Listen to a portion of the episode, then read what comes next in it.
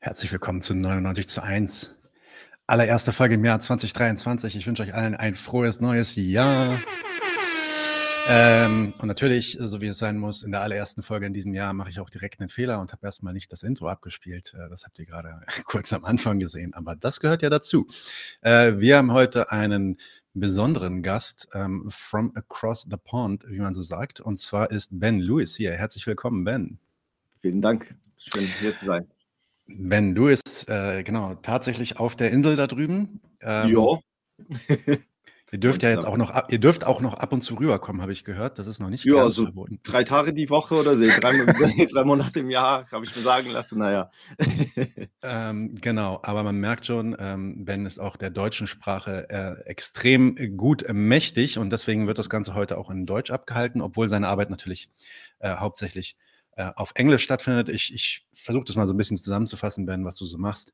Und das erste Wort, nämlich äh, die Universität, an der du arbeitest. Da muss ich jetzt gleich mal gucken, ob ich es richtig ausspreche. Leverhulme. Ja, ich bin mir auch nicht sicher, wie, das, wie man das so ausspricht. Okay. Also Leverhulme, Lever, ich glaube, Leverhulme okay. ist richtig. Ja, Leverhulme, Leverhulme Early Career Researcher an der, an der Uni von Leeds ist er. Genau. Er arbeitet an einem Postdoc-Projekt über ähm, ja, eine zweimonatlich erscheinende marxistische Frauenzeitschrift, die Die Gleichheit heißt, die von äh, Rosas enger Freundin und Genossin Clara Setkin herausgegeben wurde. Ähm, er ist Germanist äh, von Ausbildung her und revolutionärer Marxist aus Überzeugung, das haben wir gern, äh, forscht genau. seit über einem Jahrzehnt über die deutschsprachige Sozialdemokratie und den Kommunismus und übersetzt Materialien. Das ist uns Deutschen oft gar nicht so bewusst, wenn, vor allem wenn man so mit englischsprachigen ähm, Marxisten spricht, aber total viel von, von, von dem, also nicht dem Main-Zeug, natürlich ist das Kapital übersetzt worden, aber so diese ganzen Briefe und die ganzen anderen Bände, ja. das gibt es noch gar nicht auf Englisch, beziehungsweise das ist noch Work in Progress, ja. Und da ist genau. ähm, Ben auf jeden Fall einer, der an diesem Work in Progress mitmacht. Äh, seit kurzem ist er jetzt dann auch Mitglied äh, des Übersetzungsteams für dieses wunderbare und längst überfällige Projekt zur Übersetzung von Luxemburgs Werken ins Englische. Genau. Habe ich irgendwas vergessen, Ben? Soll ich noch irgendwas sagen oder willst du noch was sagen? Nicht. Außer, dass ich ein gut aussehender Kerl bin. Aber naja, gut. Also das, also das, ist ja mit Video, deswegen sehen das alle, das muss man nicht erwähnen. Aber na klar, für den Podcast kann man das auch nochmal sagen. ähm, für, für Audio Only, Ben ist auf jeden Fall ein sehr guter. ja, ähm, im Übrigen hast du auch einige Bücher verfasst. Also da gibt es. Ähm Relativ viele, ja. Ich, ich, vielleicht könnten wir dann in den Shownotes einiges verlinken oder so. Das hatte genau. ich mir genau. vorgenommen. Und ja, also ganz schön viele Bücher zum Thema Marxismus, Sozialdemokratie, Kommunismus und so weiter und so fort. Yeah, um, and a lot of cool work for for all English-speaking audience uh, on marxismtranslated.com. Com, genau. Right. genau. Um, da sind dann halt auch die Einsichten, die er aus dieser Übersetzungsarbeit dann noch nimmt, äh, in so Blogposts zusammengefasst. Ist auf jeden Fall mal reinschauen. Ja, aber fangen wir doch mal direkt an. Heute soll es ja um ähm, Luxemburgs gesammelte Werke gehen. Mhm. Jetzt sind vor kurzem, ich habe das gerade im Dezember, glaube ich, gemerkt, Dezember oder November, ich weiß nicht mehr genau, kamen die Rosa-Luxemburg-Werke vom Dietz Verlag herausgegeben, äh, online jetzt auch öffentlich zur Verfügung. Ähm, das werde ich dann auch später noch verlinken. Du arbeitest ja seit einiger Zeit an der Übersetzung dieser Werke ins Englische. In, und in, es gibt da so einen Vortrag auf der Historical Materialism Konferenz. Übrigens, auf der hast du Lea getroffen und ich soll dich schön grüßen von Lea. Ähm, zurück. Die hat sich nämlich äh, sehr gefreut, dich kennenzulernen. Ähm, da hast du einen Vortrag gehalten äh, über genau diese Werke und da konzentrierst du dich auf die Geschichte der Rezeption und auch, wie diese Werke veröffentlicht wurden. Warum ist das gerade bei Luxemburg äh, so interessant? Ben? Genau, also zunächst einmal vielleicht gilt es einmal festzustellen, dass die Fragen oder die Fragen der Bearbeitung, der Veröffentlichung, der Verbreitung, der Übersetzung äh, dieser Werke, der, der großen Köpfe, wenn man will, äh, des Marxismus uns allen von, von großem Interesse sein äh, sollten. Und zwar nicht nur aus historischer oder gar akademischer Sicht, sondern vor allem in Bezug äh, meines Erachtens auf das Verständnis und auch die Neuformulierung einer revolutionären marxistischen Politik äh, heutzutage. Nach dem Motto, äh, wer aus der Geschichte der Arbeiterinnenbewegung nicht lernt, der ist dazu verdammt, sie zu wiederholen. Und wir haben im 20. Jahrhundert so ganz schön viele Fehler äh, gemacht, nicht wahr? Äh, nimmt man heute zum Beispiel einen klassischen marxistischen Text zur Hand, sei das von Marx oder Lenin oder Luxemburg Trotzki äh, geschrieben, dann muss man sich sowohl mit dem geschichtlichen Kontext des Textes vertraut machen, als auch den Fragen danach gehen, wann, warum, wie, wo, in welcher Fra Form und in welcher Sprache dieser Text erschien. von allerhöchster Bedeutung. Und das gilt besonders für die Texte des Marxismus. Denn infolge dieser Rückfälle und Niederlagen, die unsere Bewegung im 20. Jahrhundert äh, durchgemacht hat, bleiben einige der einflussreichsten Texte, Streitschriften, Studien des klassischen Marxismus, wenn man will, entweder vernachlässigt unveröffentlicht oder noch nicht ins Englische übersetzt. Okay, für euch nicht von ganz toller Bedeutung, aber für uns schon. Oder aber sie sind zensiert oder gar verfälscht worden, was in der deutschsprachigen Welt vor allem in der Geschichtsschreibung der DDR zu konstatieren war. Darauf äh, werden wir später zurückkommen. Und an dieser Stelle kommen wir natürlich nahtlos zu Rosa Luxemburg und deren Werk äh, das von all dem leider nicht verschont geblieben ist. Ja, die, die Veröffentlichungs- und Rezeptionsgeschichte ihrer Werke steht äh, tatsächlich stellvertretend, würde ich sagen, für äh, diese Fälschung, für diese verzerrte Darstellung der Geschichte des Marxismus seitens der, dessen Gegner, ja, in Form von der Sozialdemokratie und dem Stalinismus, vor allem während des Kalten Krieges. Auf Befehl von Stalin zum Beispiel wurde nämlich das 1921 äh, von der Komintern ins Leben gerufene Luxemburg gesammelte Werke Projekt eingestellt, sowie ähnliche Projekte im Deutschen und im Russischen, äh, wie die gesammelten Werke von Luxemburgs Lehrmeister Karl Kautsky zum Beispiel. Man denke hier auch, vielleicht hinten sieht man das, an, an, die, äh, an das sogenannte Mega-Projekt, ja, die, die Marx Engels gesammelte, gesammelte Werke, ähm, dessen Leiter David Razanov äh, in der Sowjetunion in den 30er Jahren dann ausgegrenzt und schließlich liquidiert, ermordet wurde. Ja, also diese Fragen sind eng miteinander verbunden. Es geht nicht, es geht jetzt darum, äh, nur zu, äh, zu, uns die Frage zu stellen, was ist der Marxismus, aber wie ist uns, unser Verständnis äh, von Marxismus äh, durch die Geschichte vermittelt worden. Ja?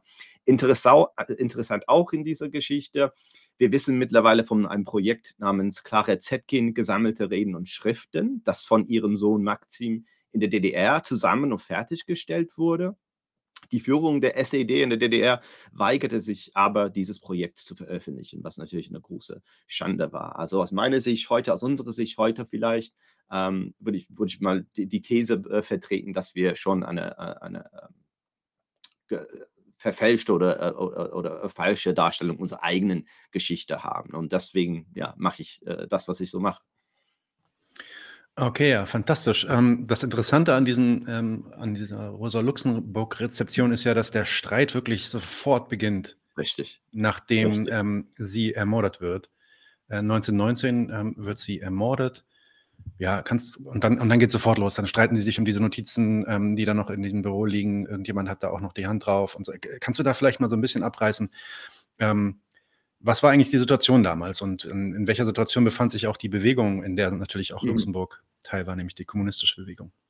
Genau, eine ganz verwickelte Geschichte natürlich und da, da ist so einiges los bekanntlich in der Weimarer Republik. Äh, aber konkret zu 1919 kann man sagen, dass die wichtigsten Führungspersönlichkeiten der KPD äh, vor 104 Jahren, fast an diesem Tag gegründet, äh, äh fast ohne Ausnahme ermordet wurden. Ja? Die Partei wurde so dann faktisch enthauptet.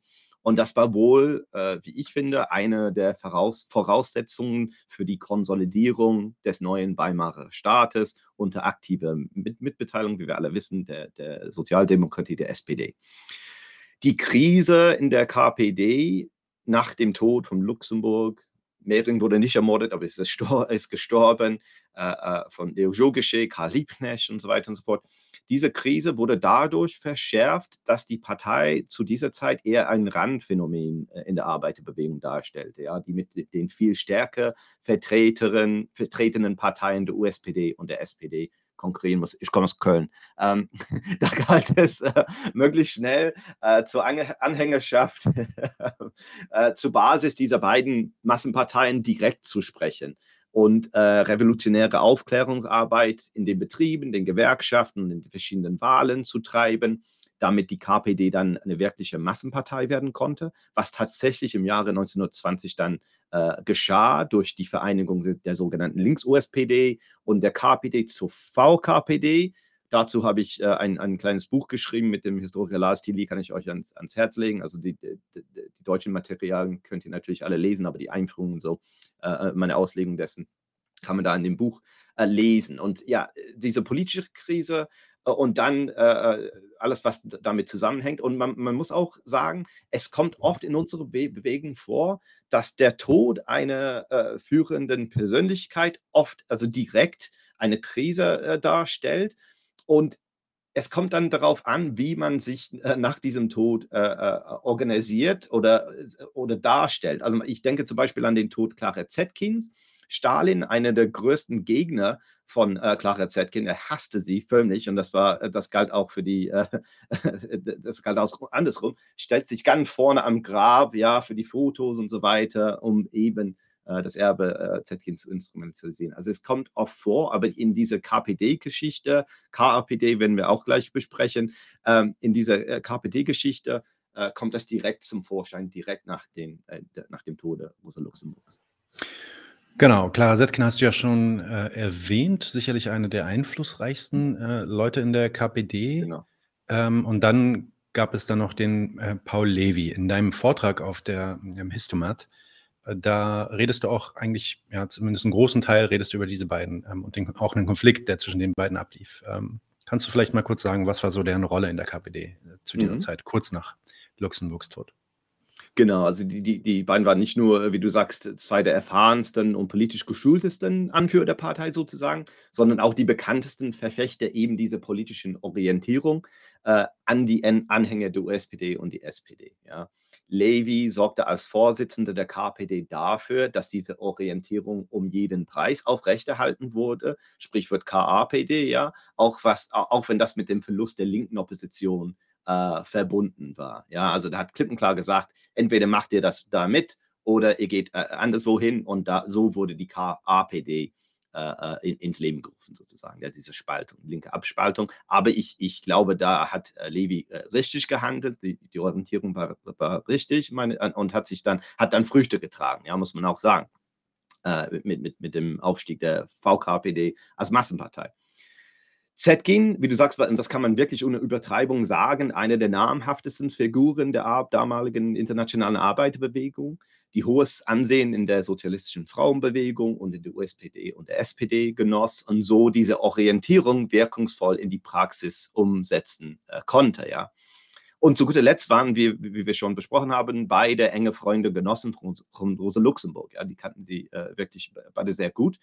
Und eben deswegen, eben aus diesem Grund, ja, fand dies, der politische Bruch zwischen Levi und Zetkin im März 1921, also der Bruch zwischen der linken Sozialdemokratie und dem Kommunismus, einen Ausdruck dann in dem Bestreben, Luxemburgs Werke zu veröffentlichen und in dem Streit um ihr Erbe, also sich als die Erben Luxemburgs, als die richtigen Erben äh, Luxemburgs darzustellen.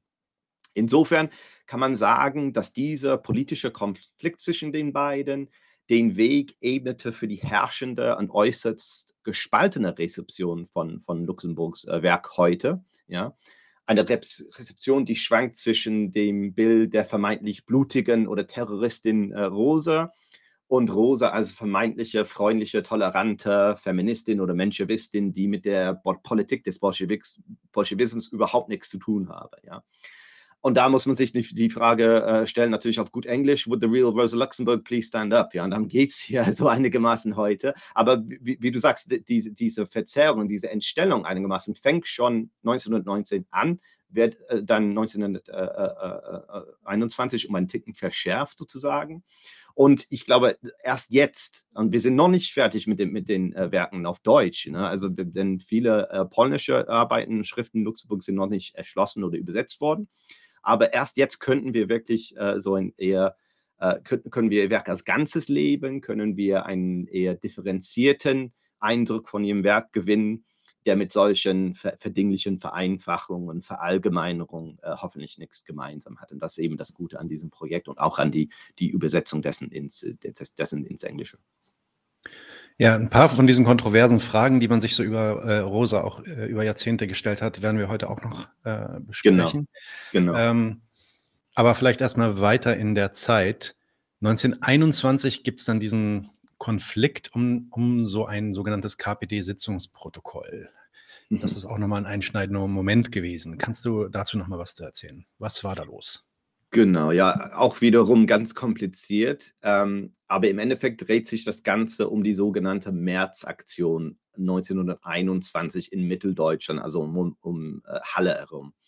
Und äh, kurz gesagt, also lange Geschichte, ich habe auch dazu geschrieben und so, äh, kann man später verlinken, aber kurz zusammengefasst geht es, äh, stellte diese Aktion eine entscheidende Niederlage dar für die nun Massenpartei gewordene KPD, ja nach der Verschmelzung mit der Links-USPD.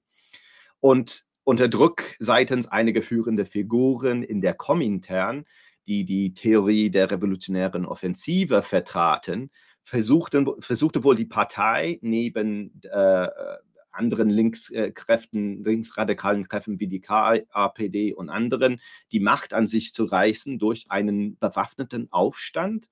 Aber ein Aufstand, der keine, also der, der, nicht die, die, die, die Unterstützung der Massen wie den Mitteldeutschen noch anderswo äh, genoss. Ja, es war schon eine Art, äh, schon als Putsch zu, äh, zu bezeichnen. Die ganze Aktion wurde zu einer verhängnisvollen Phase. Rund 100 Kommunisten starben infolge des Einmarsches der sogenannten Schutzpolizei. Viele wurden verhaftet, und die Mitgliederbasis der KPT oder VKPD sank von rund 400.000 auf 150.000 ab. Ja? Und wie ich finde, war das äh, ein, eine, eine, Niederlage, von der sich die Partei so nie äh, äh erholt hat, muss man. Es ist vielleicht etwas zugespitzt formuliert, aber ich ich glaube, man kann so reden über diese Aktion. Ähm, das Komische dabei oder das Komische daran, sowohl Leni, äh, Levi als auch Zetkin waren gegen diese Aktion. Ja, die, die fanden das mit den Prinzipien des Marxismus überhaupt nicht vereinbar, äh, zu vereinbaren und empört darüber, dass die Partei in einen solchen Putsch hineingezogen wurde. Wie das zustande kam, ist etwas kompliziert. Die KAPD war auch im Spiel und so weiter und so fort. Auf der dritten Konferenz der Komintern 19, äh, äh, Sommer 1921 waren Lenin und Trotzki auch dieser, dieser Auffassung, dass das nichts mit äh, ähm, einer revolutionären Aktion äh, zu tun hat und so weiter und so fort. Immerhin sahen sich die beiden gezwungen, um die verzweifelte und die nun zerstreute Partei auf zu halten, einen Kompromiss sozusagen zu finden zwischen den Anhängern äh, Zetkins und Levis und den äh, Anhängen äh, von der, der, Theorie der revolutionären Offensive um Ernst Mayr und auch Luxemburgs spätere Biograf äh, Paul Fröhlich. Ja. Ähm, Zetkin war trotz ihrer ähm, tiefgehenden Kritik, sage ich mal, bereit, auf diesen Kompromiss, Kompromiss einzugehen, Levi aber nicht. Äh, er verließ die KPD und gründete die, die sogenannte Kommunistische Arbeitsgruppe, die aber schließlich der USPD und dann der SPD äh, äh, wieder beitrat. Ja. Ähm, Zetkins Entscheidung kam aber auch nicht ohne politische Kosten. Sie musste die Kröte schlucken, dass die März, diese Märzaktion von der Komintern erstaunlicherweise, erstaunlicherweise als ein Schritt nach vorn, vorne bezeichnet wurde. Ja. Und ähm, das erklärt auch zum Teil das äh, Verhalten Levis. Ja, der war wirklich äh, empört darüber und wollte überhaupt nichts mehr mit der Komintern, mit Lenin oder, oder den anderen äh, zu tun haben das Protokoll, von dem du sprichst, äh, war in dieser Hinsicht von, von großer Bedeutung, denn nach der, also sofort nach der Aktion wurde eine parlamentarische Untersuchungskommission gegründet, die die, die Märzereignisse untersuchen wollte und vor dem Hintergrund einer förmlichen Hexenjagd gegen alle Kommunisten in Deutschland, muss man sagen, äh, wollte diese Kommission eben den Beweis liefern, ja, der Smoking Gun sozusagen, dass die ganze Aktion auf ein äh, in Moskau lanciertes Komplott hinauslief, ja, äh, die die KPD dann ohne weiteres in die Tat umsetzte, was ja nur der halben äh, Wahrheit entsprach. Ja, aber das war auch so eine, äh, so eine äh, eine Krise, aber auch eine Möglichkeit für die rechten Kräfte in Deutschland zu sagen, ha, ja, die, die Gefahr aus Moskau und so weiter und so fort. In einer solchen Situation, in einer solchen Situation waren die Protokolle des KPD-Vorstands natürlich äh, ganz bedeut bedeutungsvoll entscheidend, ja, weil diese Dokumente fielen dann der Polizei irgendwie in die Hände und da kam es folglich zu gegenseitigen Vorwürfen, Vorwürfen und einen offenen, ausgetragenen äh, Feindseligkeit zwischen Levi und Zetkin. Ja. Levi wurde zum Beispiel vorgeworfen, er habe diese Dokumente bewusst durchsickern lassen. daraufhin, und zwar in der USPD-Presse, äh, schub er die Schuld dafür Zetkin in die Schuhe, indem er ihr Fahrlässigkeit äh, vorwarf. Denn auf ihrer Reise nach Moskau äh, zum, äh, zu, zum Komintern-Kongress äh, wurden an der Grenze einige ihrer Papiere beschlagnahmt. Ja? Und er hat gesagt, ja, wieso hat sie dann nicht gesagt, ja, ich bin Parlamentarierin, das dürft ihr nicht, parlamentarische Immunität und so weiter. Und ähm, ja, und dann hat sie darauf äh, geantwortet, so, ja, wir befinden uns in einer förmlichen Hexenjagd gegen Kommunisten, da konnte ich äh, wenig machen, ja. Aber auf jeden Fall unter diesen Dokumenten, die, die, die unter diesen beschlagnahmten Dokumenten sollen sich nämlich äh, äh, belastende äh, Materialien, Dokumente, Protokolle äh, befunden haben. Ja, das ist schwer zu sagen, wie das genau, wie sich das genau alles abspielte, weil das die Geschichte besteht aus gegenseitigen Vorwürfen, aber so ein grober äh, ähm, äh, Eindruck kann man schon, schon mal gewinnen, glaube ich. Genau. Und dann ist das natürlich auch dann so ein bisschen die Basis, ja, also dieser, auch dieser Streit und dieses gegenseitige in die Schuhe schieben ist dann ein bisschen auch die Basis für ähm, die Streits, die dann auch noch folgen. Und dann ja. geht es nämlich, geht's dann nämlich tatsächlich dann um die Papiere und Aufzeichnungen, Notizen von Luxemburg selbst. Ähm, ja, vielleicht erzählst du mal, wie der Streit dazu äh, losging mhm. und was dann auch die Kommentare da, damit eigentlich zu tun hatten, so früh. Genau. Ja, also ich glaube, also ich habe schon gesagt, also direkt nach dem, nach dem Tod Luxemburgs wollten alle Kräfte so äh, äh, sich präsentieren als die, die, die rechte Nachfolgen von Luxemburg, ja. Und äh, schon 1921 kam es dann in Deutschland zu der Entscheidung, vielleicht äh, ähm, als Reaktion auf diese Spaltung zwischen Levi und Zettin, ja, man könnte das auch äh, so sagen, vielleicht als Reaktion darauf, wurde die Entscheidung getroffen, dass die Komintern äh, äh, dafür verantwortlich sein wird, Luxemburgs Werke zu veröffentlichen, ja, in verschiedenen Bänden. Das war aber direkt keine leichte Sache, denn äh, es war keine leichte Sache, diese Entscheidung, Entscheidung in die Praxis äh, umzusetzen. Mathilde Jakob, Luxemburgs Sekretärin, war nämlich im Besitz von vielen von diesen Fragmenten, Briefen, Notizen und so weiter, die du erwähnt hast. Und ähm, äh, die für ein solches Pro Projekt natürlich erforderlich wären. Ja? Aber sie war äh, nicht nur äh, Luxemburgs Sekretärin, sondern auch eine Anhängerin von Paul, Paul Levy. Ja? Und das heißt, äh, als, als Zetkin zu ihr ging, um äh, die, die, Papiere zu holen, hat sie klipp gesagt, gesagt, nein, wir machen da nichts mit, wir machen nichts mehr mit, mit, der, mit der Kommentaren und so weiter und diesem Projekt und ähm, ja, du kommst an dieser Papiere nicht ran, was wiederum zu einem offenen Streit, äh, äh, was wieder einen offenen Streit auslöste, ja, löste, ja. Und ähm, ja, man sieht schon so von Anfang an war dieses Projekt, dieses Vorhaben von äh, Problemen geplagt, ja, das muss man auch so, äh, so sagen. Und ähm, ja, das mit de, de, der Streit um die Papiere und die Notizen und so, das gehörte wohl äh, auch dazu. Also die Kautsky zum Beispiel, ja, also die jetzt mittlerweile Vertreter der, der, der, ähm, der reformistischen Sozialdemokratie, die waren, die, die waren auch mit im Spiel. Die haben Mitte der 20er Jahren auch äh, so einige, äh, so eine Briefsammlung äh, veröffentlicht, also Briefe zwischen Luise Kautsky und Luxemburg und Karl und, äh, und, und Rosa. Und ähm, ja, man sieht schon von, von Anfang an, schon in den Anfangsjahren, okay, wie gehen wir mit diesem Erbe um und wie können wir das gestalten?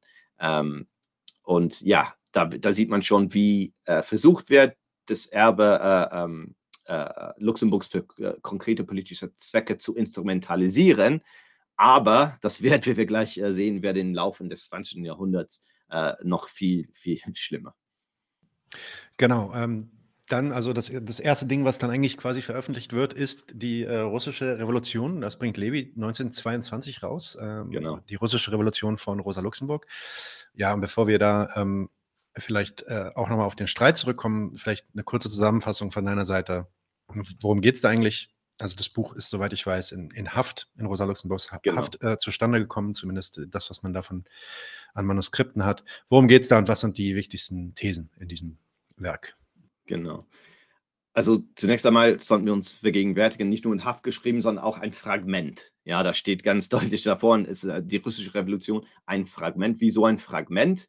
Luxemburg war nie äh, äh, dazu imstande, dann diesen Text zu Ende zu schreiben. Ja, es war also dieses Fragment, äh, da ging es um ihren Beitrag zu einer groß angelegten, aber ich glaube auch vergessenen Debatte äh, innerhalb von der USPD, zu der Luxemburg damals noch gehörte, und zwar die sogenannte Russland-Debatte die sich um die Ereignisse in Russland 1917 drehte und die Jürgen Schütrumpf, können wir auch später verlinken, in seinem Buch Diktatur statt Sozialismus wiedergegeben und kommentiert hat. Kann ich auf jeden Fall empfehlen, auch wenn ich von Schütrumpfs inter interpretiven Rahmen dann oft abweiche. Ja, das muss ich auch mal sagen, aber diese Russland-Debatte, die Texte äh, sind wirklich äh, von, von allerhöchster Be Bedeutung.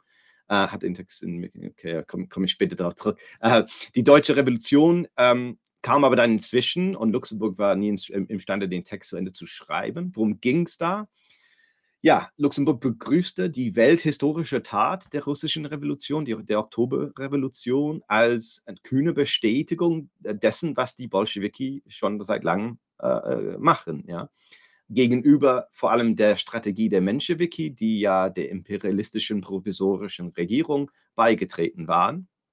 Allerdings äußerte sie, äh, äußerte Luxemburg in ihrem Fragment ihre äh, typisch eingehende, doch in vieler Hinsicht auch äh, kameradschaftliche Kritik am Vorgehen der Bolschewiki in Bezug auf die Fragen der Demokratie vor allem und ja, der Nationalitätenpolitik, mit der, äh, der sie ja, sich seit Jahren mit Lenin so äh, äh gestritten äh, hatte. Ähm, es gab, soweit mir bekannt, lediglich drei Exemplare dieses Fragments. Ich glaube, von der Hand kopiert oder so, keine Ahnung. Eins wurde an äh, Lenin direkt geschickt, ging aber dann verloren. Und die anderen beiden waren eben im Besitz von Levi und Jakob. Deswegen war Levi in diesem Fall äh, äh, ähm, äh in, der, in einer Position, dieses Fragment selber zu veröffentlichen. Ja? Das hätte auch vor äh, das hätte auch während seiner Zeit in der, in der KPD machen können, hat er aber nicht getan. Und ähm, erst nach seinem Bruch mit der KPD hat er das gemacht. Ja. Und so wurde dieser Text, dieses Fragment 900, 1922 zu einem weiteren Zankapfel zwischen Levi und Zetkin. Erstere behauptete zum Beispiel, also Levi behauptete, die Differenzen zwischen Luxemburg und der USPD lediglich taktische gewesen seien, die Differenzen mit den Bolschewiki aber grundsätzliche. Ja? Was ich bei allem Respekt für Levi und um es vielleicht milder auszudrücken, für völligen Quatsch halte. Ja, ich glaube, es war genau andersrum. Ähm, ja, man sieht schon, wie es anfängt. Ja, diese Lenin-Luxemburg-Geschichte. Ja, ähm, will heißen, also meiner Meinung nach gab es zwar taktische und zum Teil auch tiefgehende Differenzen zwischen Luxemburg und den Bolschewissen. Wir denken, man denke hier zum Beispiel auch in die National Nationalitätenfrage äh, wieder, aber doch äh, im Endeffekt grundsätzliche Übereinstimmungen. Und das kam auch in dem Fragment äh, zum Ausdruck auf jeden Fall. Zetkin reagiert dann äh, so, sofort darauf in, in einer Schrei äh, Streitschrift würde ich sagen, schreib sie eher im revolutionären Geiste Luxemburg, Luxemburgs, also nichts da mit äh, ähm, Differenzen zwischen Luxemburg und der USPD verwischen oder so, ja, da, da, da ist sie wirklich nicht schuld dran. Und sie, sie weist eben auf diese, die, diese, dieses Problem in, in Levis äh, äh Schrift hin. Sie beging aber einen großen Fehler, indem sie der Auffassung war, dass sie nach 1918 zunehmend ergriffenen diktatorischen Maßnahmen der Bolschewiki und die damit zusammenhängende Aushöhlung der Rätedemokratie nötig seien auf dem Weg zum Sozialismus, also ein Schritt auf dem Weg, ja, äh, zum Sozialismus, was im Nachhinein natürlich etwas naiv äh, klingt, ja. Äh, zum Beispiel in dieser Russland-Debatte schrieb sie einen Artikel äh, mit dem Titel äh, Durch Diktatur zur Demokratie ja, wenn es nur so gewesen wäre, vielleicht würde die Welt so anders aussehen. Aber so war es nicht. Und ich glaube, äh, da sieht man also Fehler auf beiden Seiten, würde ich mal sagen, im Nachhinein. Im Nachhinein ist man natürlich immer schlauer, ja, das kann man, äh, kann man sagen. Aber mit, mit dieser Instrumentalisierungspolitik äh, hängen auch äh, Fehler auf beiden Seiten. Auch wenn ich so vom Herz her sagen würde, ja, ich bin bei Zetkin und deren Interpretation des Ganzen. Äh, aber ich glaube, aus heutiger Sicht ist einiges, was sie da geschrieben hat zu Diktatur, Demokratie und der Partei und so weiter, äh, nicht mehr vertretbar.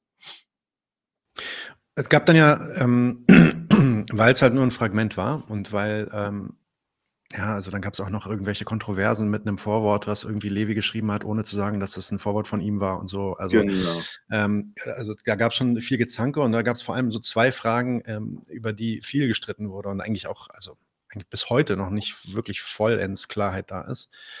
Die erste Frage wäre, ähm, Luxemburg sitzt im Gefängnis, will über die russische Revolution schreiben. Hat sie da überhaupt genug Zugang zu Informationen, äh, Nachrichten und so weiter, um sich ein umfassendes Bild von den Ereignissen in der Sowjetunion zu machen?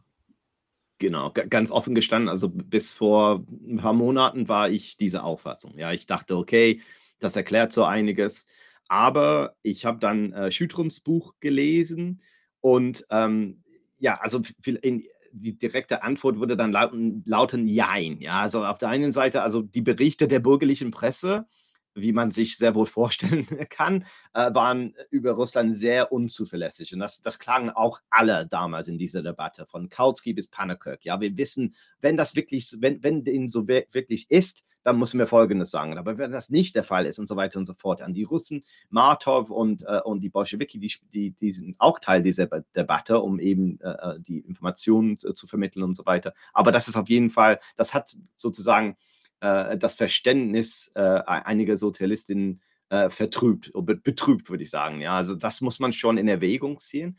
Aber wir wissen jetzt, dass, äh, und das ist eben diese Tatsache, Tatsache hat meine Meinung zu dieser Frage geändert, im Gefängnis be bezog Luxemburg zwei der bedeutendsten sozialistischen Publikationen zu dieser Zeit, die auch in Vergessenheit äh, geraten sind, ja, äh, die sich mit der Russlandfrage beschäftigen, die sozialistische Ausländ Auslandpolitik und der Sozialdemokrat, ja.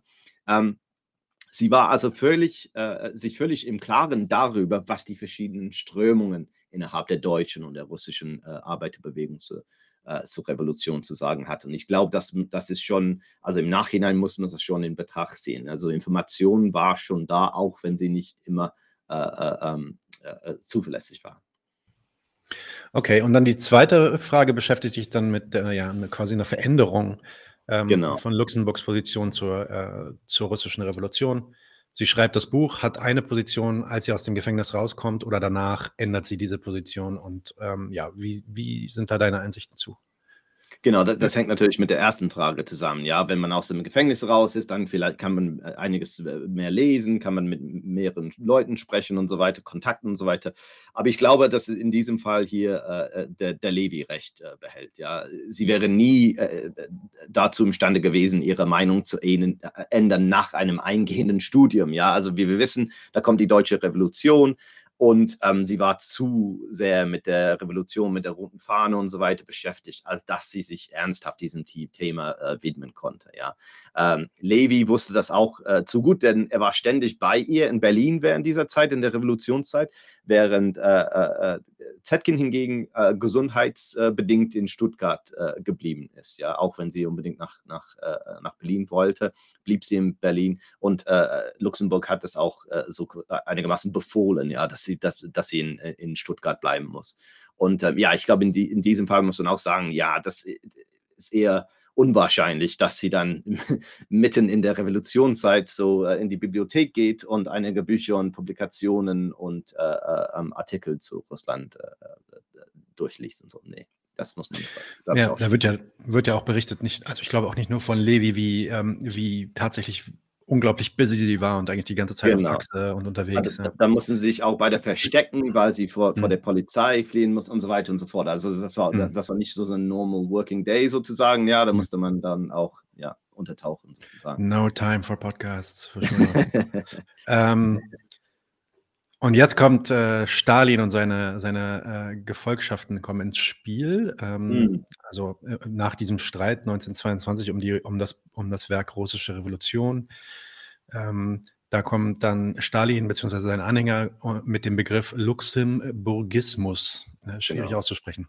Was ist, äh, was ist damit dann, was meinen die eigentlich damit, die, die Stalinisten dann? Und ähm, wie reagiert Zetkin auf diese stalinistische Rezeption? Luxemburgs. Genau, genau da, da, kommen wir sozusagen die, in die nächste Phase der Luxemburg-Rezeption, vor allem auf, auf kommunistischer Seite oder auf, äh, auf Seite der Bolschewiki. Und ähm, ich habe hier, also ich habe in meinem Vortrag bei HM habe ich so einen kleinen Fehler hier gemacht, denn ich bin äh, darauf hingewiesen worden, dass das Spiel mit diesem Begriff Luxemburgismus tatsächlich, tatsächlich früher anfing. Ja, nicht nur also mit dem, mit dem Aufkommen des Stalinismus und, und dessen Anhänger, sondern Mitte der 20er Jahre vor dem Hintergrund dieser, der weiteren Fraktionskämpfe zwischen links und rechts in, innerhalb von äh, der, der KPD auch wieder eine lange Geschichte, die auch auf die, ich weiß nicht, äh, die, die, die sogenannte Literary Debate in, des, in so, der Sowjetunion, das, da ging es um Lenins Erbe und die Geschichte der Bolschewiki und so weiter. Literarische Debatte, würde ich das über, aber macht keinen Sinn in, in, der deutschen Sprache, aber Literary Debate auf jeden Fall. Und da ging es auch um den Lenin-Kult, also Lenin ist mittlerweile gestorben, ja, das sorgt auch für, für Aufsehen in der, in der Bewegung und wie man sich darauf äh, reagiert und so weiter und so fort. Und natürlich auch auf die Ausgrenzung Trotzkis und dessen Anhänger, das man auch äh, in, in Betracht ziehen, ja. Ähm, in Deutschland zum Beispiel, liest, zum Beispiel liest man von dem linken Kommunisten Arkadi Maslov äh, das Zitat hier, die Erfahrung, das Leben selbst in allen Fällen, die, in allen Fällen die Richtigkeit der Leninschen, die Unrichtigkeit der luxemburgischen Anschauung gezeigt habe. Ja?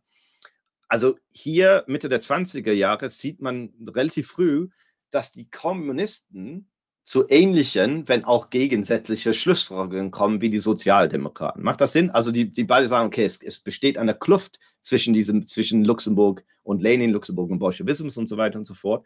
Und die hatten, die hätten wenig äh, äh, gemeinsam.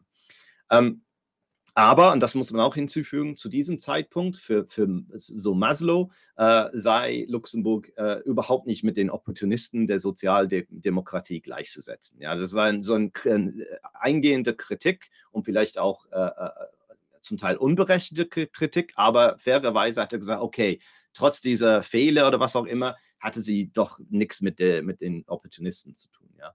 Ähm, und das ändert sich dann mit dem Aufkommen des Stalinismus. Ja, bei Stalin heißt es dann langsam, äh, dass die, die Sozialdemokratie, die SPD, Kautsky, Luxemburg, ja, von vornherein opportunistisch gewesen seien und nichts äh, mit der, mit der Politik des Bolschewismus zu tun hätten. Und das ist quasi dann die, die Anfangsphase dieser äh, Cold War-Rezeption von Luxemburg und, und zu Zetkin. Zetkin nahm oft, wenn auch zwischen den St äh, Zeilen, weil es dann in dieser Zeit so um äh, Ende der 20er Jahre ähm, eine nicht gerade äh, ähm, gesunde Atmosphäre oder gesunde Diskussionskultur in, innerhalb von der, von der KPD und der kommunistischen Bewegung generell herrschte.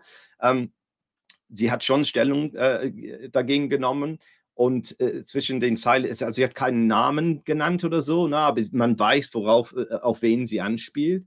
Und ähm, sie schreibt ganz schön, dass es bei diesem Vorwurf des, des Luxemburgismus ähm, um ungeschulte junge Genossen handele, die sich noch mit dem ABC des historischen Materialismus auseinandersetzen, ähm, die Papierbällchen aus irreführenden und kontextlosen Luxemburg-Zitaten zusammenrollen, mit denen sie Luxemburgs großes Werk bewerfen. Ja, ist ganz schön. ja, und, ähm, und ich muss sagen, also das gilt auch äh, als, als Metapher vielleicht oder es steht, steht stellvertretend für die Rezeption Luxemburgs in, in, in, bis heute noch. Ja, Papierbällchen, äh, also aus dem Kontext herausgerissene äh, Zitaten und so weiter und so fort. Ja, ob für Luxemburg oder gegen Luxemburg muss man auch äh, sagen. Ja.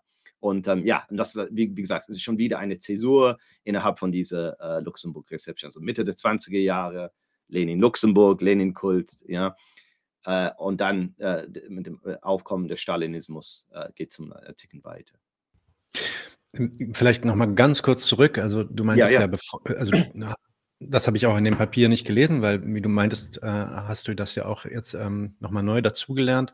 Genau. Nämlich, dass es dann auch schon vor, vor Stalin und dem Stalinismus äh, linke Kommunisten gab, die eine Kritik fuhren in Richtung Luxemburg, auch wenn die vielleicht noch ein bisschen, ich sag mal, solidarischer war und die sich nicht als Opportunistin abstempelten. Richtig. Kannst du, hast du, hast du ein Beispiel oder kannst du zusammenfassen vielleicht, was so der Inhalt der Kritik war? Also wo widersprachen sie Luxemburg? Es geht um, äh, um diese ähm, viel äh, umstrittene äh, Spontanitätstheorie. Ja, also man muss, man muss denken, zu dieser Zeit haben wir es mit, äh, mit der sogenannten Bolschewierung der, der kommunistischen Parteien der Komintern zu tun. Das heißt, ähm, eine bestimmte Linie, eine bestimmte Organisationsmodell wird diesen Parteien einigermaßen aufgezwungen, ist ein bisschen komplizierter als das, aber durch, eben durch diese, diese Fraktionskämpfe. Und vor allem in, in der Sowjet, aus der Sowjetunion ausgehend nach dem Tode Lenins geht es jetzt um den Leninismus ja als etwas Verdinglichtes und ähm, ja problematisches, um ein höchst militar, äh, militarisiertes, bürokratisiertes äh, äh, äh Wesen, also äh, die, die, Partei. Und eben da hat, da hat man versucht, okay, wir brauchen eine starre, stramme Disziplin eine klare politische Linie und die, die, diejenigen, die, die davon abweichen, neigen zu Spontanität, die dann auch habmenschewistisch oder luxemburgisch oder was auch immer sei. Und ähm, ja, das ist quasi der, der, Hintergrund zwischen diese, dieser Phase der Re Rezeption. Macht das Sinn? Ja, ja, also, ja klar. Also im Endeffekt so ein bisschen aus, so, äh, ganz äh, salopp gesagt, sie tanzt da zu sehr aus der Reihe und äh, genau. ist, äh, fügt sich nicht genug der ähm, Parteidisziplin, würde ich mal sagen. Richtig, richtig. Ähm, und, äh, ja, darum geht es im Endeffekt. Okay, okay, interessant. ähm, dann hast du das ja auch schon ganz am Anfang erwähnt. 28 wird dann das gesammelte Werkeprojekt, genau. ähm, was ja schon früher startete, äh, wird dann eingestellt. Ähm, was hat das damit auf sich mit dieser Einstellung? Ja, ich glaube, ähm, hier kann man schon von einem qualitativen Sprung sprechen, ja, in dieser Re Rezeption. Ähm, da ging es in erster Linie um die Konsolidierung einer monolithischen stalinistischen Strategie, also noch ein Tick verschärft als in, in den Jahren, in der Mitte der 20er Jahren und so weiter, und eines bürokratisierten Parteimodells, das wenig bis keine Kritik duldete, ja, und äh, keine äh, alternative Narrativ, äh, Narrativ oder Geschichte zur Geschichte der Partei. Das hing zudem auch mit einem neuen Selbstverständnis des Bolschewismus, was wiederum mit einer völligen Verfälschung der Geschichte der Partei zusammenhängt. Und wie wir wissen, nur wenige der äh, führenden Bolschewiki haben dann die stalinistischen äh, Säuberungen überhaupt überlebt. Ja, das ist, muss man auch so sagen. Ja, es, ist, es gab diese, diese praktische, diese faktische äh, Enthauptung der Partei, aber auch eine theoretische Begründung dessen, äh, mit einer bestimmten äh, geschichtlichen Projizierung nach hinten, wenn das, wenn das Sinn macht. Ja, also so, so, war die Partei immer. Wir haben keine Fraktionen geduldet, keine Kritik. Es geht jetzt darum, so eine, äh, eine stalinistische Partei, eine Partei neuen Typus, wie es im Deutschen heißt, ja, äh, durchzusetzen. Und das war, äh, das soll angeblich äh, die, die Rolle Lenins gewesen sein, was, ich, ich, was ich auch für Quatsch halte.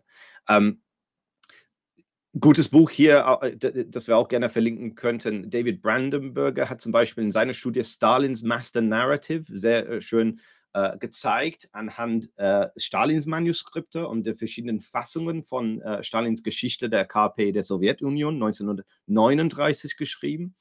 Da hat äh, Brandenburger eingehend gezeigt, wie ernst Stalin diese Tätigkeit der Neuschreibung der Geschichte nahm. Ja, man kann wirklich sehen, so der, an, an den Ranglossen, wie, wie, wie sehr und, und wo und, und, wie genau er die, die Vorschläge der Historikerkommission äh, geändert und ver, verbessert äh, ja, hat und so weiter.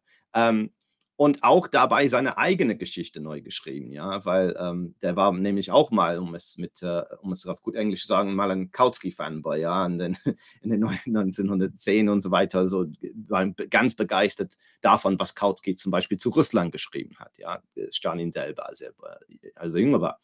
Stalin 1939 ging es aber darum, äh, der stalinisierte Bolschewismus als etwas Einzigartiges und der europäischen Arbeiterbewegung völlig Fremdes darzustellen, ja, was ja auch zu dieser, äh, ähm, äh, dieser, diesem Vorwurf die Habenmenschewistin Luxemburg führte und auch deren Werke. Also der konnte dann so Ende der, der 20er Jahren, da ging es darum, okay, Bolschewismus ist was anderes, ja, war immer was anderes es ist überhaupt keine Priorität, jetzt Werke wie die von Luxemburg ins, äh, also zusammenzufassen und zu veröffentlichen, weil warum? Ja, sie war Habenmenschewistin, äh, Habenmenschewisten werden hier erschossen, äh, ja, wozu das Ganze? Ja, und ähm, fertig war sozusagen.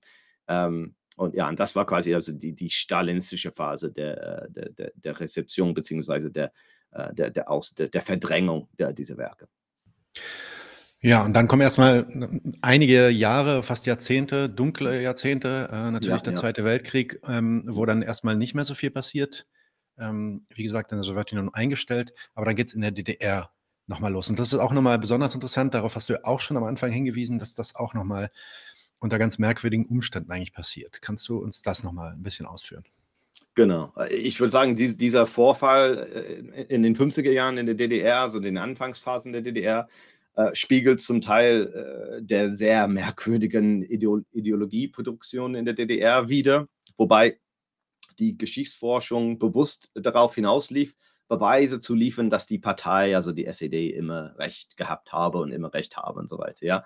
Ähm, die Folgen eines solchen Vorgehens waren einerseits die Vergöttlichung und damit auch die Entkontextualisierung der Werke einiger großer Denker, die waren ja fast alle Männer, äh, und dann andererseits die Ausgrenzung oder gar Zensur von ketzerischen äh, Denken, die diese äh, quasi Religion in Frage gestellt äh, hätten. Und selbst die mildeste Kritik des Bolschewismus wurde dann totgeschwiegen. Ja.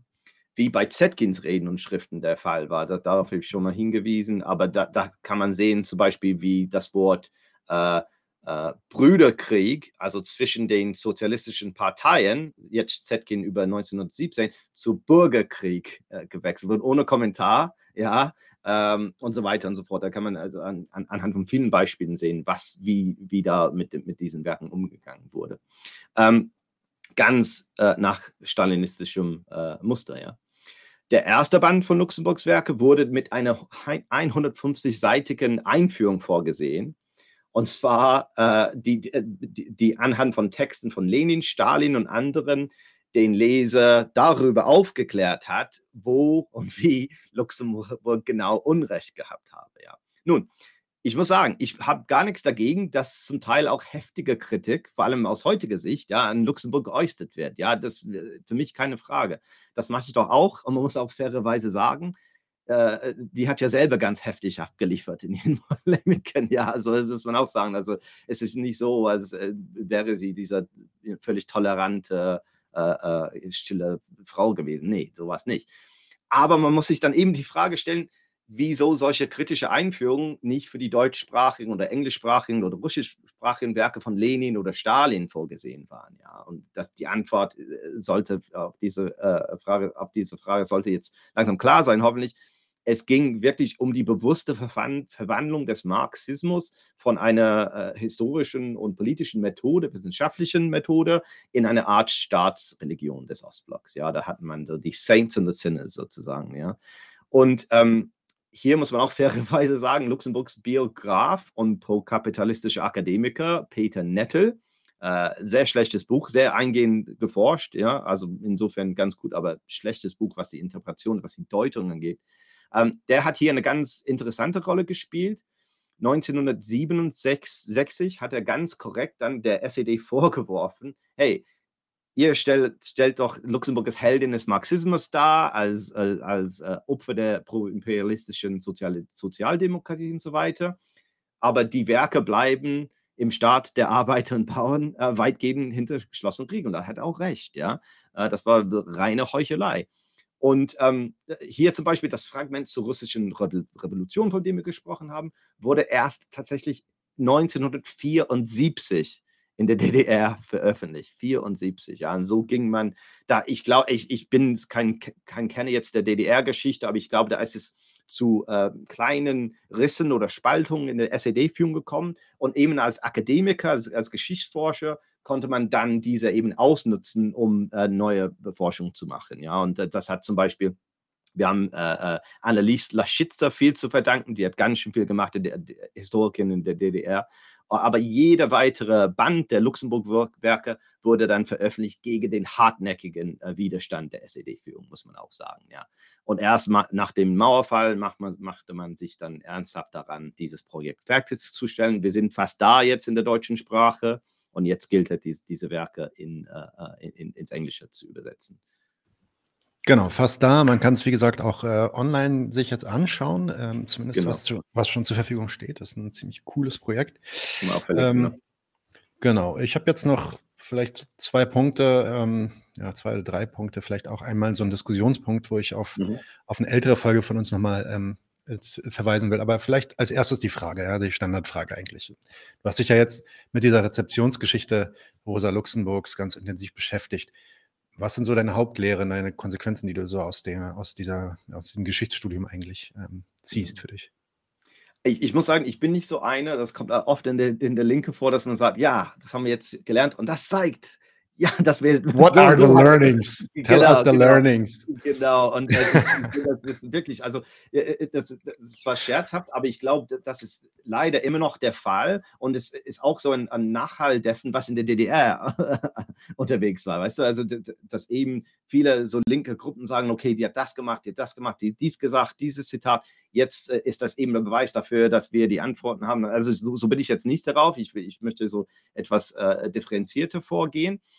Aber generell würde ich sagen, dass vieles, was wir ja in der, in der heutigen Linke als Marxismus oder marxistischer Common Sense verstehen, in vielfacher Weise äh, kritisch hinterfragt werden muss, ja, oder vielleicht etwas direkter und zugespitzter für, für, äh, für die Werbung für den Podcast oder so, ja. Wir kennen unsere eigene Geschichte nicht ganz, beziehungsweise wir haben eine verfälschte Version derselben in- und auswendig gelernt. Und zwar eine Version, die nicht von der Feder der Revolutionäre selber stammt, sondern von der unserer, was ist seine, von unsere Klassengegner, ja.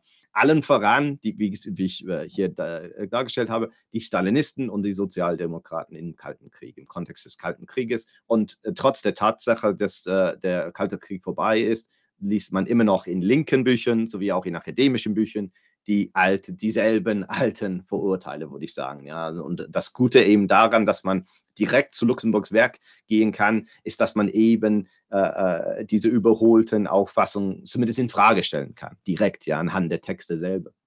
Äh, ich denke auch hier an den heutigen äh, äh, Trotzkismus zum Beispiel, der bei aller aufrichtigen Opposition gegen die Verbrechen des Stalinismus nichtsdestotrotz vieles mit den äh, Beschwörungsformeln, würde ich sagen, des letzteren teilt. Zum Beispiel die Partei Neuen Types, die wir äh, auch besprochen haben, bürokratische statt demokratische Zentralismus, dass man den Mund halten muss, dann, dass man sich nicht äh, öffentlich äußern darf und so weiter im Namen der Parteieinheit und so weiter und so fort ähm, diese, diese ähm, einseitige Zurückweisung der Geschichte der revolutionären Sozialdemokratie und so weiter, den Lenin-Kult, den Trotzki-Kult und so weiter und so fort, ja. Und das sind Sachen, die mir so immer wieder auffallen, wenn es äh, um diese Geschichte geht, wenn ich mich näher mit dieser Geschichte auseinandersetze.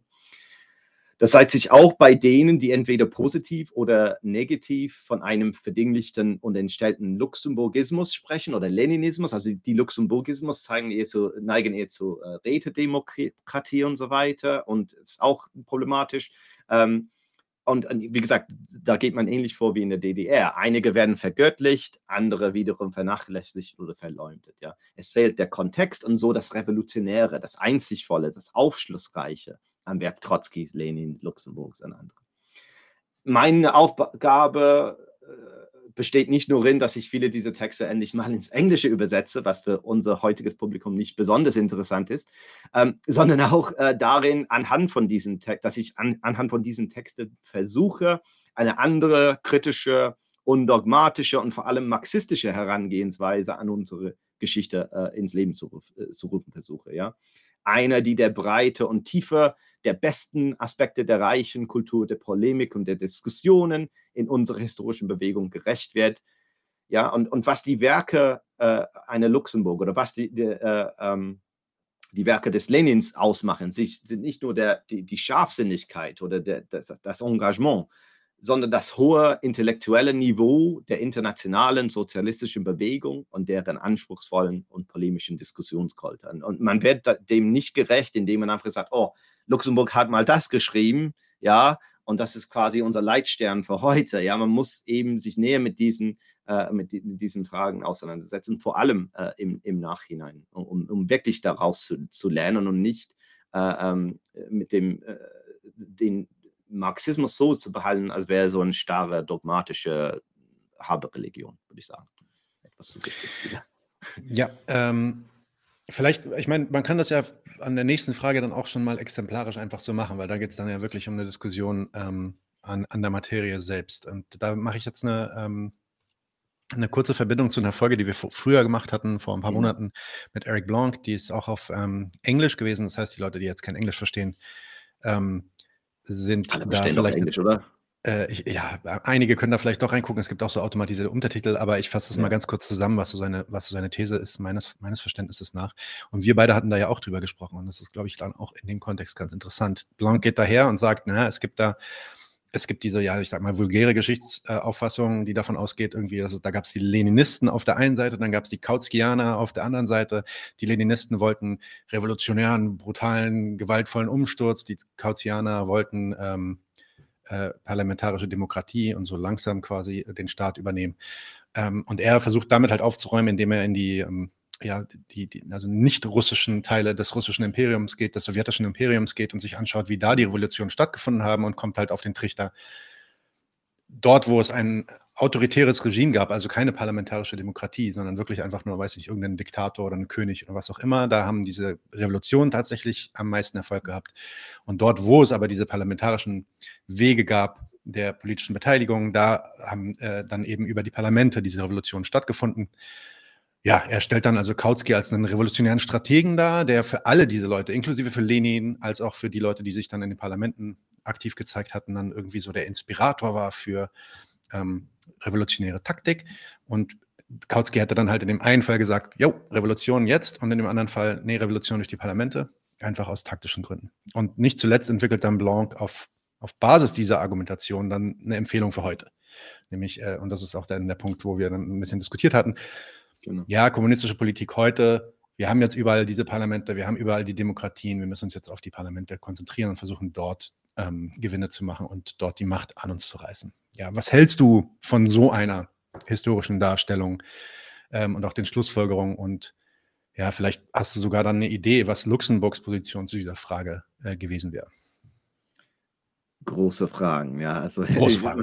ja, also ich muss sagen, ähm, vielleicht erst einmal zu Erik. Ja, Erik hat ohne Zweifel vieles dazu beigetragen. Sein Buch ist sehr lesenswert, muss man sagen. Er hat viel dazu beigetragen, die Geschichte der revolutionären Sozialdemokratie Europas zu, äh, zu erhellen und die oft von allen Seiten dieses Paradigmas, ja heute, von dem wir gesprochen haben, Kalter Krieg und so weiter, die oft verfälschte Rolle Kautskys äh, neu zu denken. Und das mache ich doch auch, vor allem in meinem Buch äh, zu Kautsky, dem Parlamentarismus, ja, dass wir äh, auch äh, diskutieren können zusammen.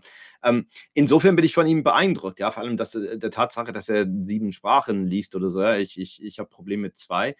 Ähm, aber es scheiden sich unsere Wege. Ja, Zehn Jahre ja. hat er an dem Buch gearbeitet. Zehn Jahre. Genau, also das muss man, ja, Hut ab und so, ne, muss man sagen. Ähm, ja, aber ich muss sagen, es scheiden sich unsere Wege äh, als Historiker in, in zweifacher Hinsicht. Ähm, zum einen würde ich sagen, er und die, die äh, ähm, äh, die Jacobin-Gruppe in den USA äh, so scheinen irgendwie aus, außerstande zwischen den Werken des revolutionären Kautskys ja, und denen des Renegaten Kautskys nach 1914. Lenin hat diese Unterscheidung gemacht, ja, Renegat Kautsky und so weiter. Diese Unterscheidung hat auch, äh, haben auch Luxemburg und Zetkin gemacht, indem sie gesagt haben, guck mal, früher hast du, äh, lieber Karl, das und das gesagt zum Thema Krieg. Ja? Früher hat die Internationale folgende äh, äh, äh Beschlüsse äh, äh, ähm, geschrieben zum Thema, ähm, absolviert zum Thema Krieg. Aber jetzt, was macht ihr jetzt? Ja, das ist alles für den Arsch. Und die haben das immer wieder aufrechterhalten. Ja, das, was wir machen, ist nur die Folge dessen, was wir früher gemacht haben. Ihr seid diejenigen, die jetzt äh, so von ihren früheren äh, Standpunkt äh, äh, abgewichen haben. Ja, und dann, das, muss, das klingt irgendwie so haarspalterisch zu sagen, ja, Renegade Kautsky, Kautsky vor 1914, aber es ist wichtig, glaube ich, in der, ähm, in der Rezeption äh, der, äh, der revolutionären Sozialdemokratie zum Beispiel. Ja. Ähm, und ja, warum ist das so? Ich glaube, das Scheitern der revolutionären europäischen Sozialdemokratie 1914 war eine entscheidende Zäsur und mitverantwortlich für das Scheitern der Linke, Linken weltweit. Aber man darf äh, das revolutionäre Kind mit dem opportunistischen Badewasser nicht äh, verschüttern, ja, wie es heißt. Ja. Will heißen, man, man darf nicht nach stalinistischem Muster, ja, wohl bemerkt, Revolutionary Social Democracy und den Bolsche Bolschewismus gegeneinander äh, gegenüberstellen. Indem wir behaupten, Kautsky und die deutsche Sozialdemokratie äh, seien von vornherein, ja, also vom ersten Tag an opportunistisch gewesen und so weiter. Ja, man muss sagen, Kautsky, Babel, äh, die SPD war ja, und das, das sieht man deutlich an den Werken Lenins Vorbild. Ja. Ihm ging es darum, Verhältnisse zu schaffen, wo äh, seine Partei, der RSDLP, eine Massenpartei werden äh, äh, äh, konnte nach dem Muster der SPD. Das muss man einfach so gesagt haben. Ja. Ähm, und äh, ja, und, und so wie Stalin zu, zu argumentieren, so ist, ist eine Fälschung, von der wir uns grab, äh, abgrenzen sollten und die in Blancs Werk selber nachhalt, würde ich sagen. Ja, weil indem er behauptet, ja, auf der einen Seite Russland und, und die autoritären Staaten, die eine bestimmte Strategie, äh, in, der, in denen eine bestimmte Strategie erforderlich war, aber in den Demokratien, ja, was, was ist eine Demokratie, was ist eine parlamentarische Demokratie, das kann man nicht einfach so ohne weiteres beantworten, ja. Ähm, gilt das nicht, ja, oder, ist, nicht, ist nicht mehr relevant oder war nicht relevant und so weiter. Das, das finde ich eine Vereinfachung, ähm, eine, eine Vereinfachung, die umso en, äh, äh, so enttäuschend ist, eben weil er sehr differenziert mit diesen verschiedenen äh, Aspekten der internationalen Bewegung auseinandersetzt, ja. Wenn es dann um die heutige Politik geht, dann wird die Kluft zwischen mir und Erik äh, umso größer. Ich hab, es gab so ein Streitgespräch äh, von Cosmonaut Magazine veranstaltet. Äh, das können wir auch verlinken, also indem wir so gegenseitig äh, so argumentieren. Ähm, und ich finde, es muss ich sagen, etwas wieder etwas zugespitzt ist ganz lächerlich, dass er und andere sich auf den Namen Kautskis äh, berufen, ja, selbst den Renegaten Kautskis, um e eben eine Art marxistische Deckung für die Ideen von Bernie Sanders, AOC und Squad und so weiter, ja. Das finde ich, also da kann ich aber nicht mehr mitmachen. Das, das macht mir überhaupt keinen Sinn. Ähm, ja, und, und, und, und so viel zu Erik. Zur Frage des Parlamentarismus ist es knifflig, weil wir ganz konkret dann klären müssen, das können wir vielleicht äh, auch noch hier machen, was wir genau unter dem Begriff, Begriff verstehen. Ja. Ich bin nämlich dafür, dass eine revolutionäre Partei möglichst gut vertreten im, im Parlament ist, ja, äh, sei das im äh, ähm, im, in, in, Frankreich oder England oder ja, die haben andere Systeme, äh, aber ähm, schon überall. Ähm, es sollte auch nicht, meiner Meinung nach, ausgeschlossen sein. Also man, man darf nicht sagen, von, okay, so und so wird nicht äh, zustande kommen. Es sollte nicht ausgeschlossen sein, dass eine Partei, eine revolutionäre Partei, eine Mehrheit der Sitze im Parlament gewinnen könnte. Nicht auszuschließen. Vor allem, wenn sie doch eine Kraft darstellt, die über ihre eigenen Medien verfügt und einen oppositionellen Staat im kapitalistischen Staat darstellt, wie das mal bei der SPD unter Führung von Bebel und Kautsky mal war, ja. Aber damit ist natürlich die Sache nicht erledigt. Der Fehler der, der Parlamentaristen, wenn man will, der, der, der, der Blonkisten und so weiter, besteht darin, dass sie wähnen, der Kapitalismus lasse sich ohne weiteres durch ein Mehrheitsvotum abschaffen.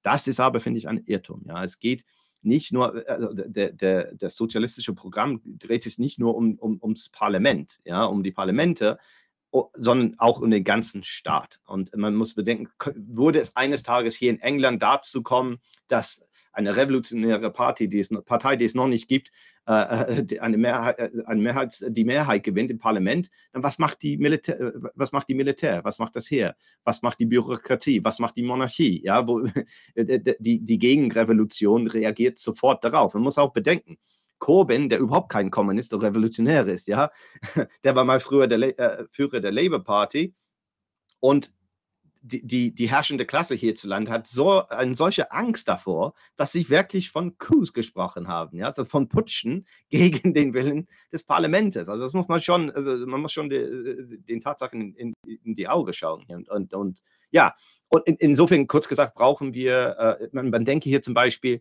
an Marx, Marx's Schriften zu Pariser Kommune und so weiter, die Notwendigkeit der stehende Herr, die Staatsbürokratie und so weiter abzuschaffen bzw. Zu, zu zerbrechen.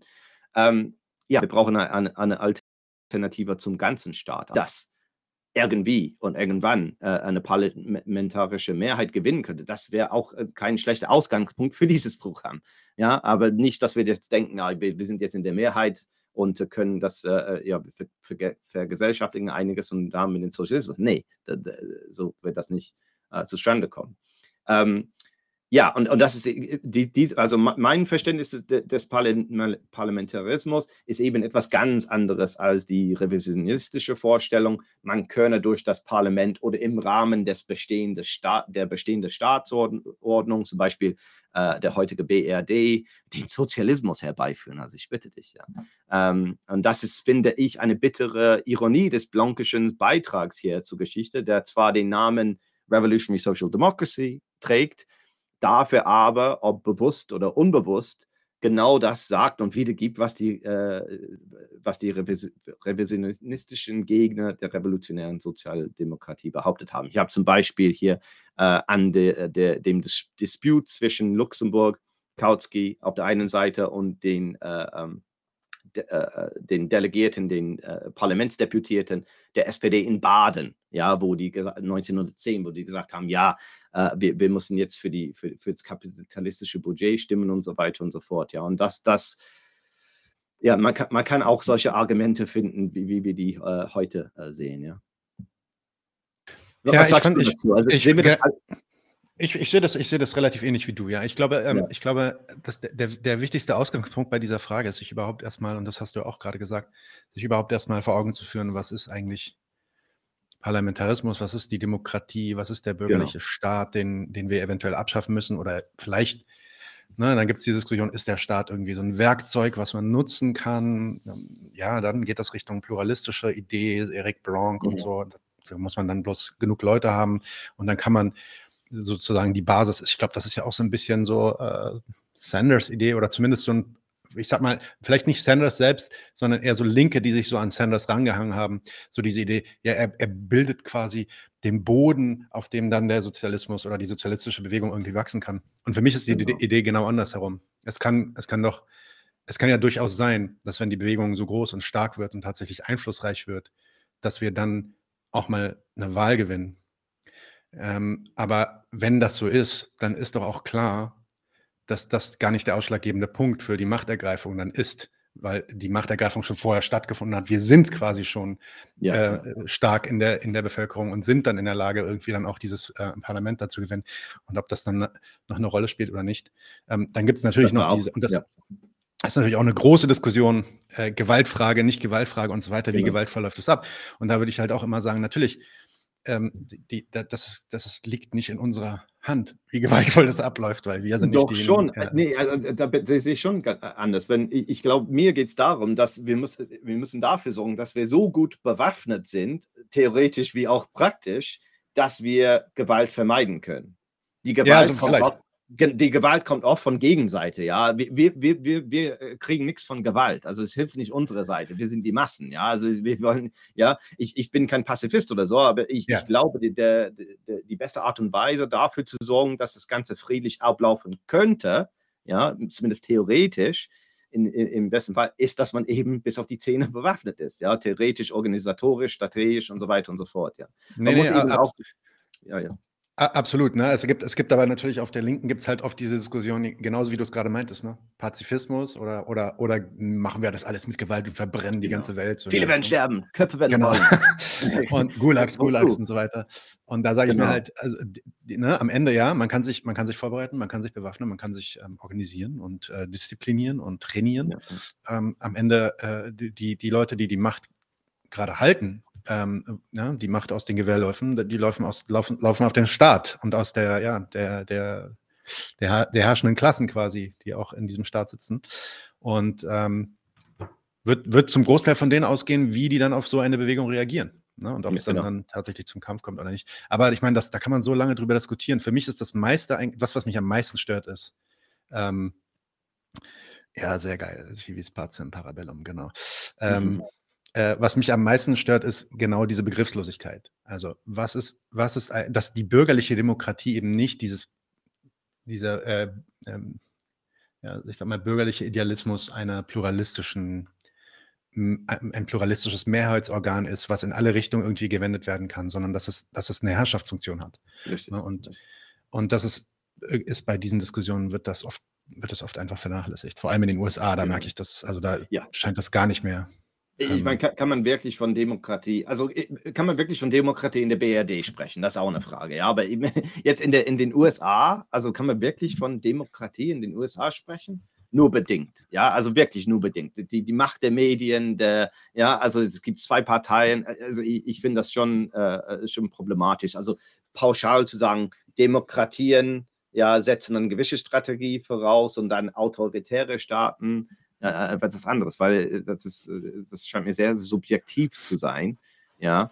Und ja. ja. andere Länder, andere strategische Sitten sozusagen, ja. Aber es geht im Endeffekt darum, dass die, die überwiegende Mehrheit der Bevölkerung äh, zur Macht kommt. Und das ist ja, das ist kein äh, Walk in the Park oder Picknick ja. am See oder so. Ne? Das ja. muss man auch äh, klar vor Augen führen. Und, ähm, auch, auch bei der Frage würde ich, also ich würde da auch anbieten, mal darüber sich Gedanken zu machen, also beziehungsweise ähm, vielleicht mal in Frage zu stellen, ja, vielleicht ist es doch Demokratie. Und vielleicht ist tatsächlich Demokratie an sich etwas, was wir hm, vielleicht in dieser Form äh, nicht wollen. Ne? Im Endeffekt, also diese Idee, ja. dass du, dass du wählst und dann ähm, eine, eine, Herrschungsbefugnis quasi er, er, erteilst, ähm, die dann halt, weiß ich nicht, in den nächsten vier Jahren nochmal irgendwie von dir abgeholt wird, aber ansonsten halt ohne dich läuft.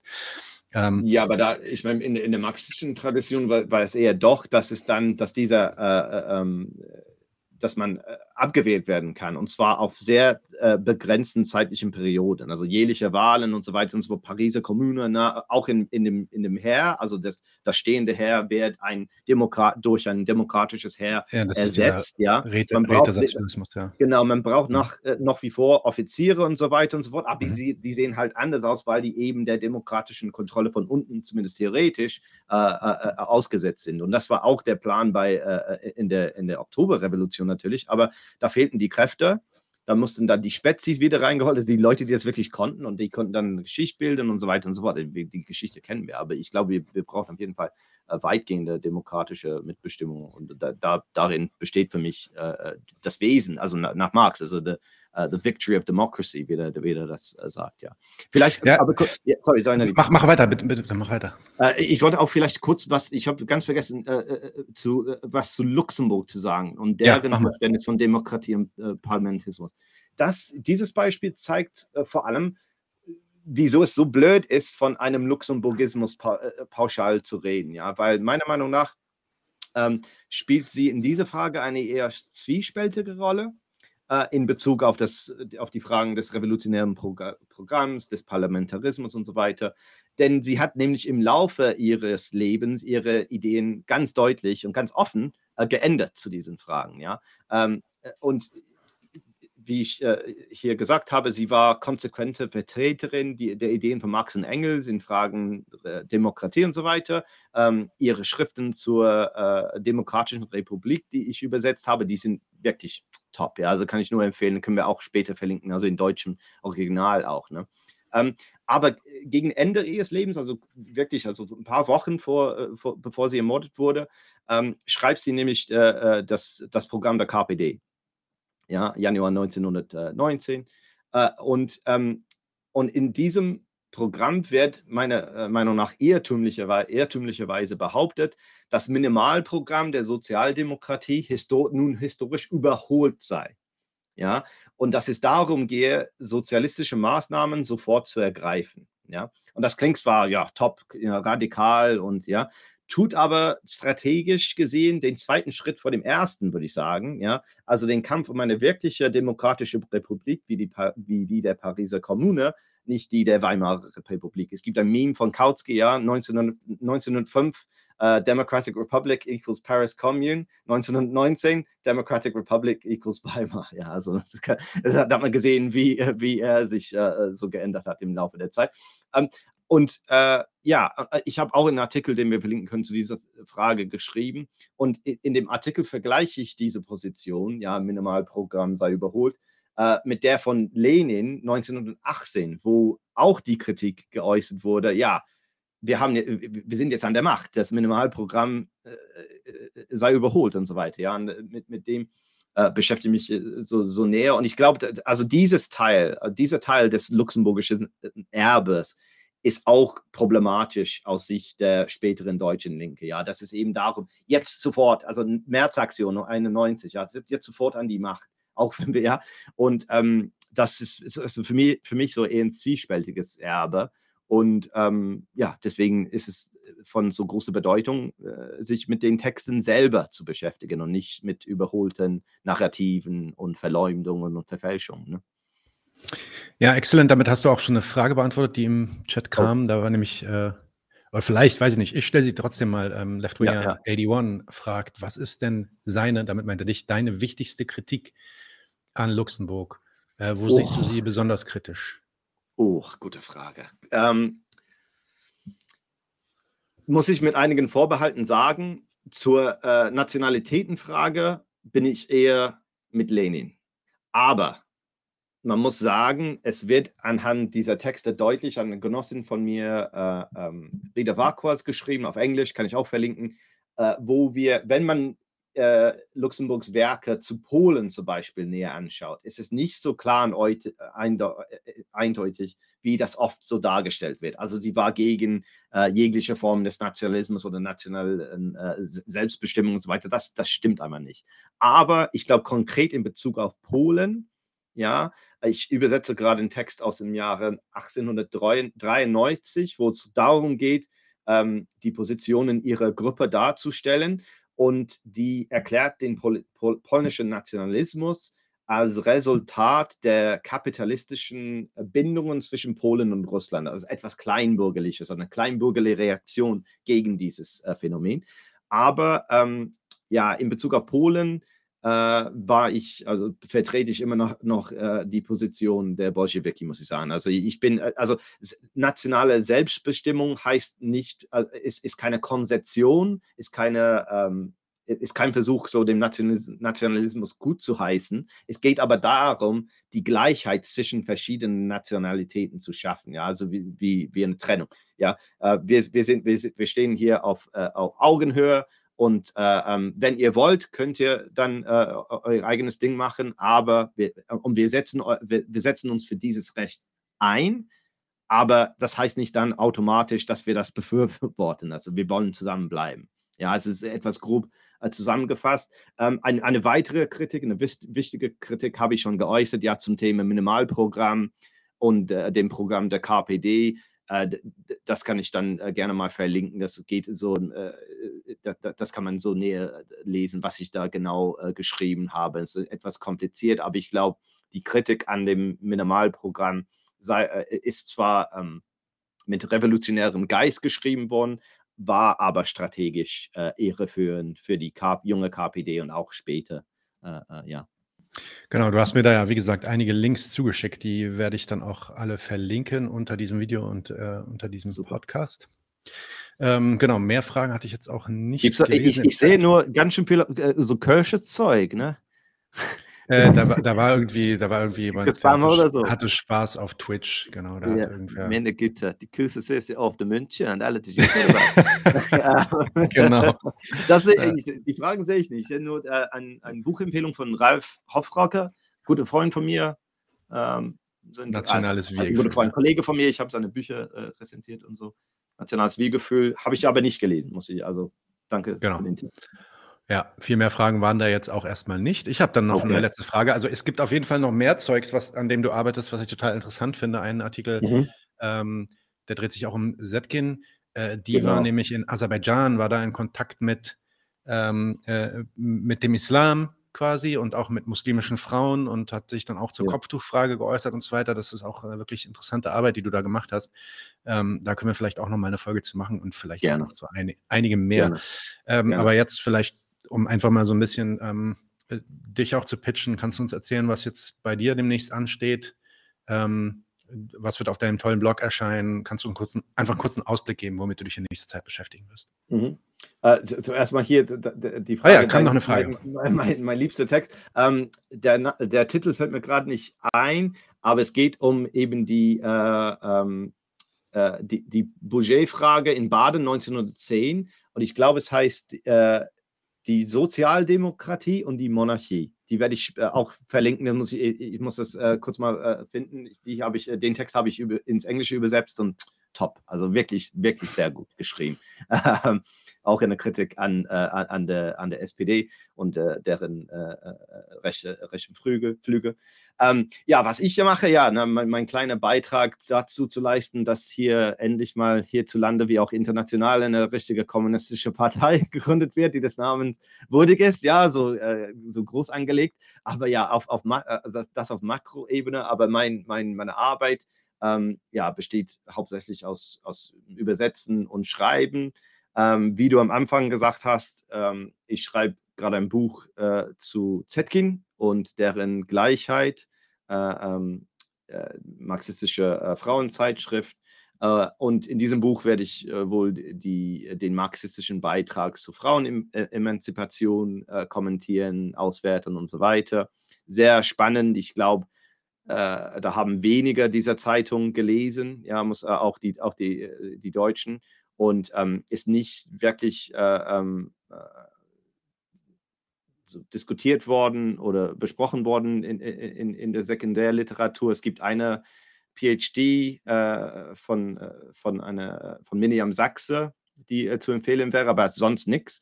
Und ähm, ja, da geht es um diese Zeitschrift und äh, macht, macht eine Menge Spaß. Und natürlich werde ich auch dafür sorgen, dass die Texte, auf die ich dann stoße, äh, auch mal auf meinem Blog, auf meinem Patreon äh, ins Englische äh, übersetzt und dann äh, ausgewertet und kommentiert werden. Ähm, äh, da, da, da, ja, in, im Frühling, also in den kommenden Monaten, erscheint auch ein kleines äh, Büchlein zu Clara Zetkin von mir, so 90 Seiten oder so, ähm, kann, kann, ich auch so ans, Her ans, Herz legen. Und sonst, ähm, ja, übersetzen, schreiben, und äh, weiter mit meinem Patreon machen. Also es ist, es ist schwer, das zu pitchen für eine deutsche äh, Hörerschaft, denn die Texte könnt ihr alle selber lesen in, im Original. Aber ja, es geht aber auch um, um die Auswertung und die äh, Diskussionen Podcasts und so weiter und so fort. Und ja, ich bin ja, da, ja das, das, ist auf jeden Fall so. Du kommentierst ja auch, was du da, was du da liest und ähm, genau. nimmst deine, deine Zusammenfassung auch noch mit rein. Also äh, marxismtranslated.com, natürlich auch in, genau. in, diesem Video hier äh, äh, verlinkt. Guckt euch das auf jeden Fall an. Wenn ihr des Englischen mächtig seid, ist es auf jeden Fall eine sehr interessante Ressource.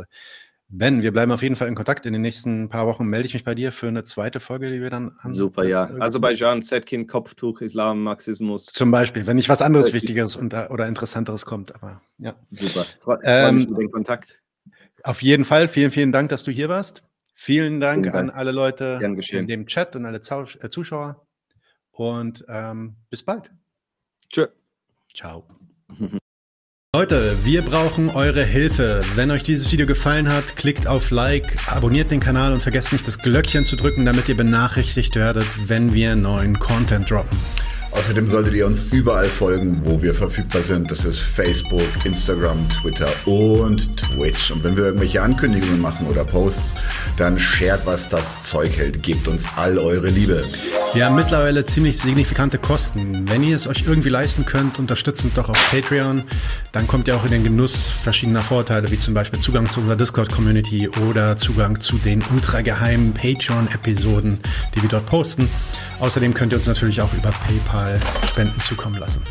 Außerdem haben wir mittlerweile einen eigenen Online-Shop. Das heißt, wenn ihr euch immer noch fragt, was ihr euren Lieben zu Weihnachten, Ostern oder sonst wie schenken könnt, geht dorthin und kauft duftes Merch.